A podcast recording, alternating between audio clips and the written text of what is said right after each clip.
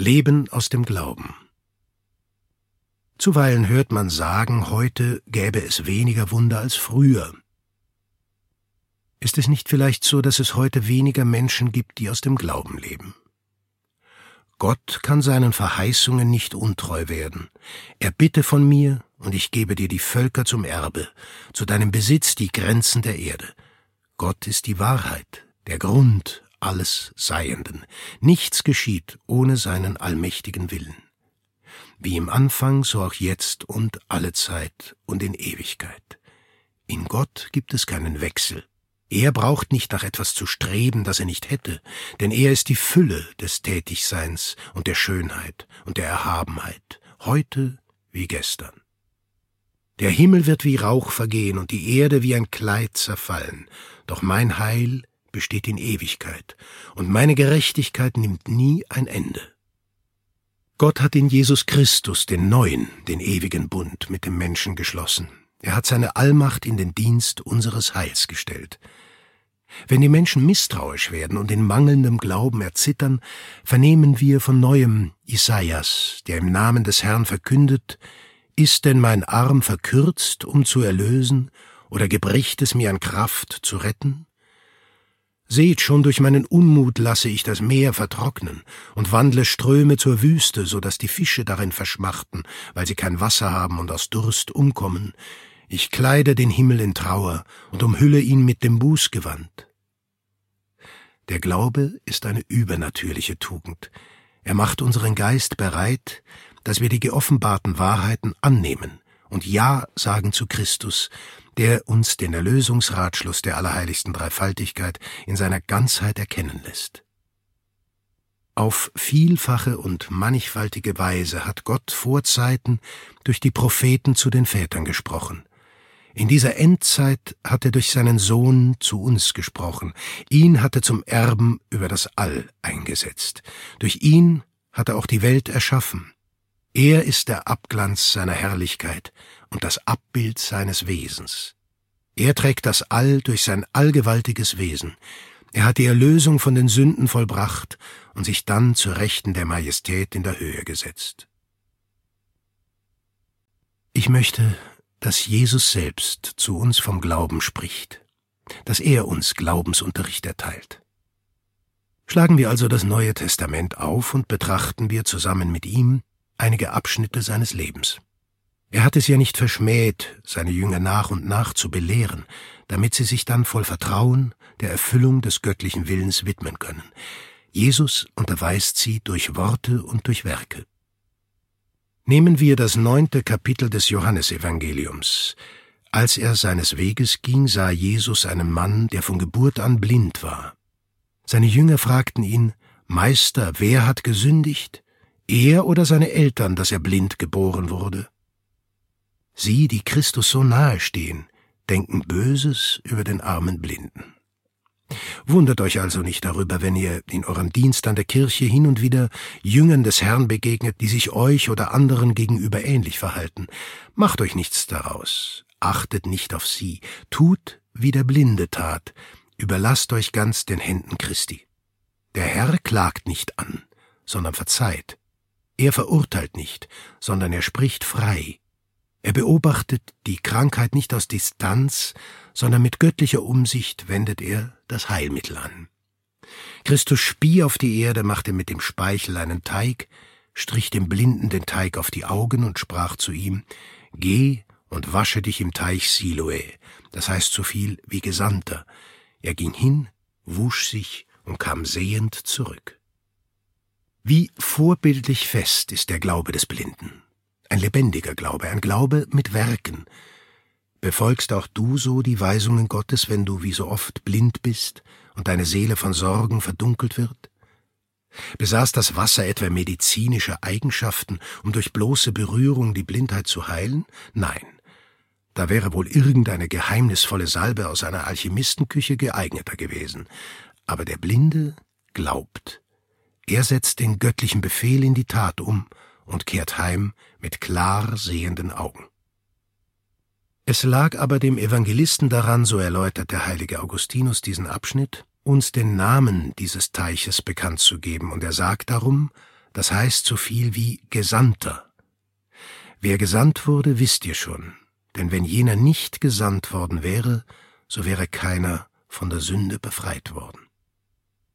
Mit einem festen Glauben müssen wir uns an den halten, der uns heilt, an den göttlichen Arzt, der gesandt wurde, damit wir genesen. Je schwerer und aussichtsloser unsere Krankheit ist, umso stärker muss unser Glaube sein. Wir müssen uns bei der Beurteilung aller Ereignisse die göttlichen Maßstäbe zu eigen machen und dürfen niemals den übernatürlichen Blick für die Dinge verlieren. Wir müssen davon überzeugt sein, dass Jesus sich auch unserer Erbärmlichkeiten bedient, damit seine Herrlichkeit erstrahlt. Wenn ihr also spürt, dass sich in euer inneres Eigenliebe, Ermüdung, Mutlosigkeit einschleichen oder wenn euch das Joch der Leidenschaften drückt, dann reagiert sofort und hört auf den Meister, ohne Angst zu haben vor jener traurigen Realität, der jeder von uns unterworfen ist. Denn solange wir leben, werden unsere persönlichen Schwächen uns begleiten. Das ist der Weg des Christen. Wir empfinden das Bedürfnis, Gott mit festem und demütigem Glauben immer wieder anzurufen, Herr, verlass dich nicht auf mich, wohl aber will ich mich auf dich verlassen. Wenn wir dann in unserer Seele ahnen, mit welcher Liebe, welchem Mitgefühl, welcher Zartheit Jesus uns ansieht und wie er uns niemals aufgibt, dann begreifen wir die Worte des Apostels in ihrer ganzen Tiefe, Virtus in infirmitate perficitur, die Kraft kommt in der Schwachheit zur Vollendung. Im Glauben an den Herrn werden wir trotz unserer Armseligkeit, ja gerade durch sie, Gott, unserem Vater, treu sein. Seine Kraft wird erstrahlen und uns in unserer Schwachheit tragen. Diesmal ist es der heilige Markus, der uns von der Heilung eines anderen Blinden berichtet. Als er mit seinen Jüngern und einer zahlreichen Volksmenge von Jericho aufbrach, saß ein blinder Bettler am Wege, Bartimäus, der Sohn des Timäus. Als der Blinde das Lärmen der Menge hörte, fragte er, was das sei. Man sagte ihm, Jesus von Nazareth gehe vorbei. Da entflammte seine Seele so im Glauben an Christus, dass er schrie, Jesus, Sohn Davids, erbarme dich meiner. Du, der du am Rande des Weges stehst, am Rande dieses so kurzen Lebensweges, du, dem Licht fehlt, du, der du mehr Gnade benötigst, um ernst entschlossen nach Heiligkeit zu streben?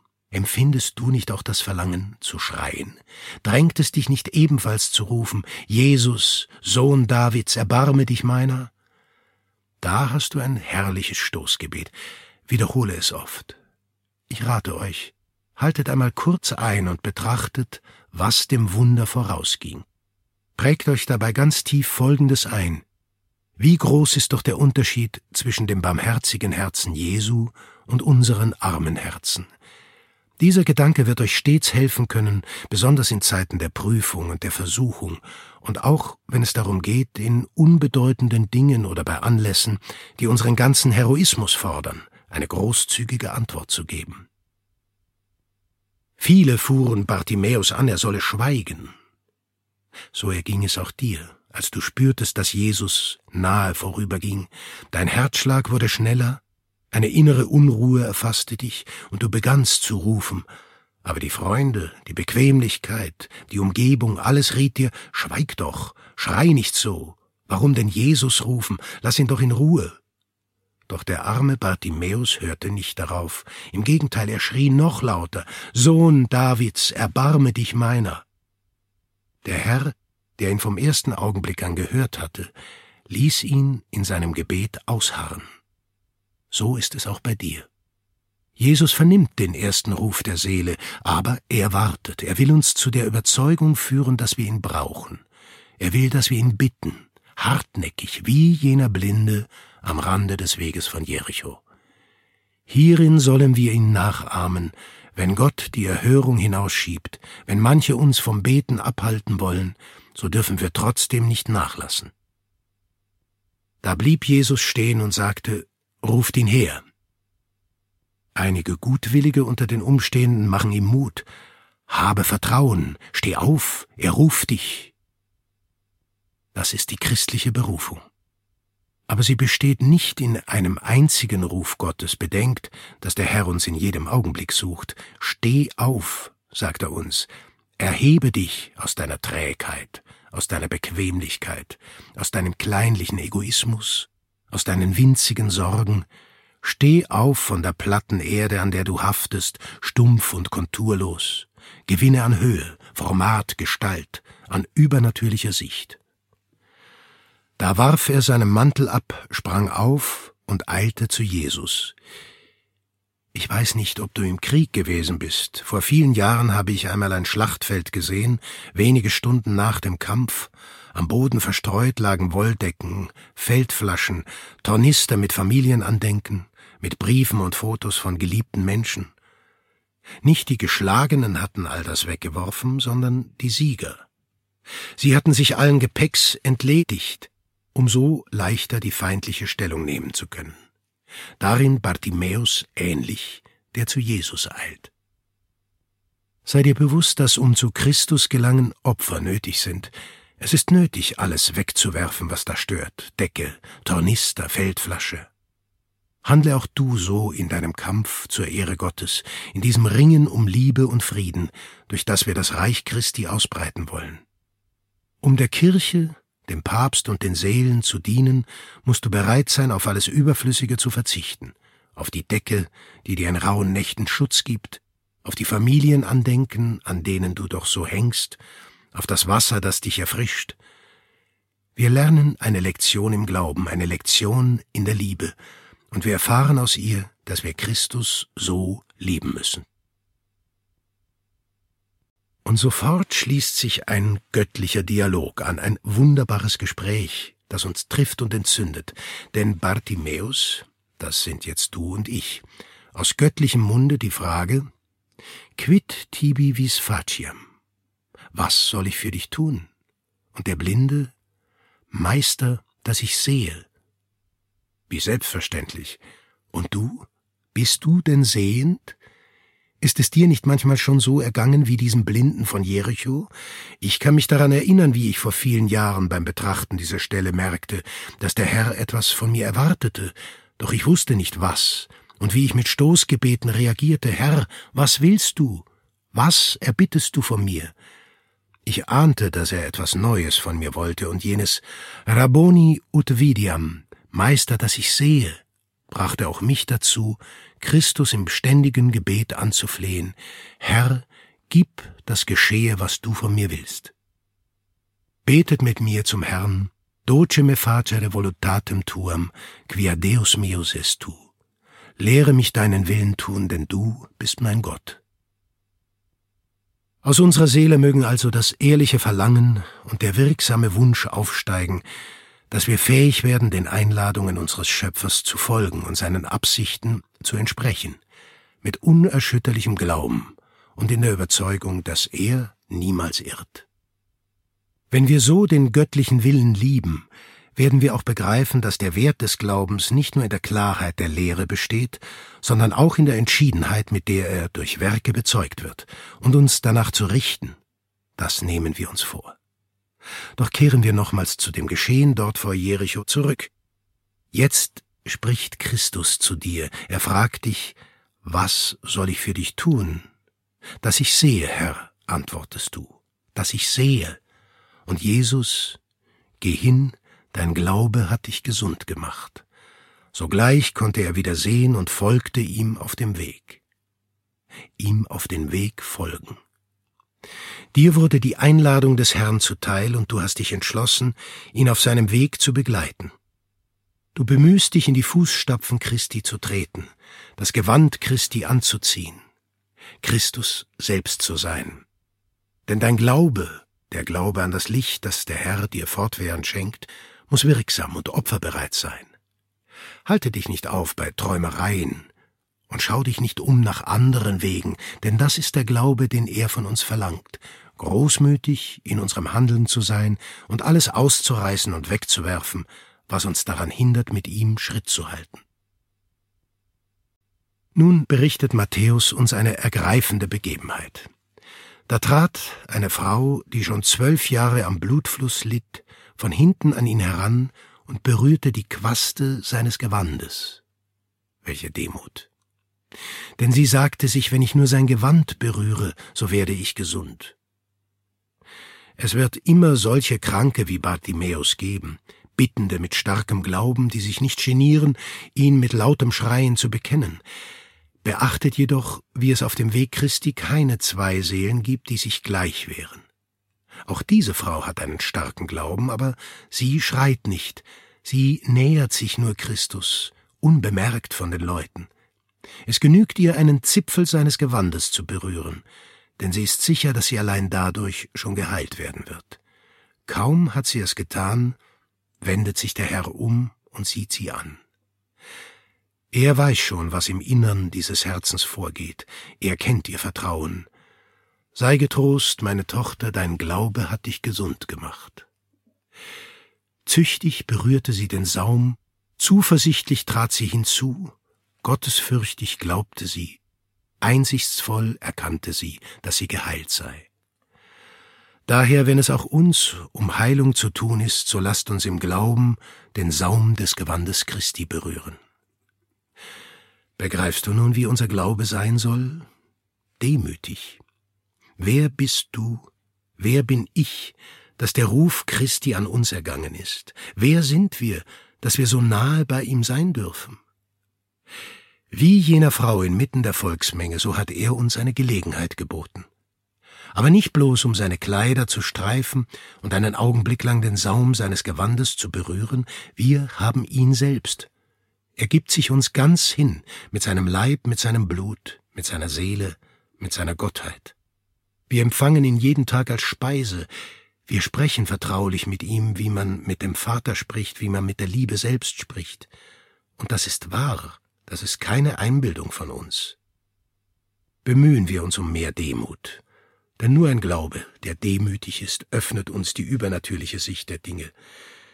Hier auf Erden gibt es ohne eine weitere Alternative nur zwei Möglichkeiten. Entweder ein übernatürliches oder ein animalisches Leben zu leben. Für uns darf es nur das Erstere geben, das Leben ausgerichtet auf Gott. Denn was nützt es dem Menschen, wenn er die ganze Welt gewinnt, aber dabei seine Seele verliert? alles, was die Erde trägt, alles, was Verstand und Wille erstreben, was nützt es dem Menschen? Was ist es denn wert, wenn alles vergeht, alles versinkt, wenn alle irdischen Schätze nur Attrappe sind? Was nützt es, wenn dann die Ewigkeit anbricht für immer, immer, immer? Dieses kleine Wort immer hat Theresia von Avila groß gemacht. Als sie noch ein kleines Mädchen war, verließ sie durch die Puerta de la Daja die ummauerte Stadt zusammen mit ihrem Bruder Rodrigo. Sie wollten zu den Heiden gehen und für Christus gemartert werden, und unterwegs flüsterte sie ihrem ermüdeten Bruder ins Ohr Für immer, für immer, für immer. Die Menschen lügen, wenn sie in irdischen Dingen für immer sagen. Nur im Angesicht Gottes ist das für immer Wahrheit, wesenhafte Wahrheit. Und so musst du leben, mit einem Glauben, der dich bei dem Gedanken an die Ewigkeit, die ja wirklich für immer ist, schon hier einen seligen Vorgeschmack des Himmels erfahren lässt. Wir wenden uns wieder dem Evangelium zu und hören den Bericht des Matthäus im 21. Kapitel. Als Jesus früh morgens in die Stadt zurückkehrte, hungerte ihn. Da sah er am Wege einen Feigenbaum, er ging auf ihn zu. Welche Freude, Herr, dich hier als einem Menschen zu gewahren, der Hunger hat, so wie du am Brunnen von Sichar durstig warst. Denn ich sehe dich als Perfectus Deus, Perfectus Homo, ganz Gott, aber auch ganz Mensch aus Fleisch und Blut wie ich. Er entäußerte sich, nahm Knechtsgestalt an, damit ich niemals daran zweifle, dass er mich versteht, dass er mich liebt. Ihn hungerte.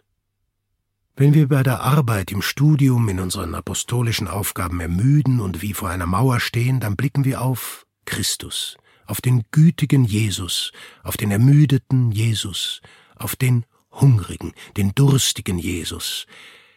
Wie leicht machst du es uns, Herr, dich zu verstehen, wie leicht machst du es uns, dich zu lieben. Du zeigst dich wie einer von uns, die Sünde ausgenommen, damit es uns wirklich greifbar deutlich wird, dass wir mit dir zusammen unsere bösen Neigungen und unsere Schuld überwinden können.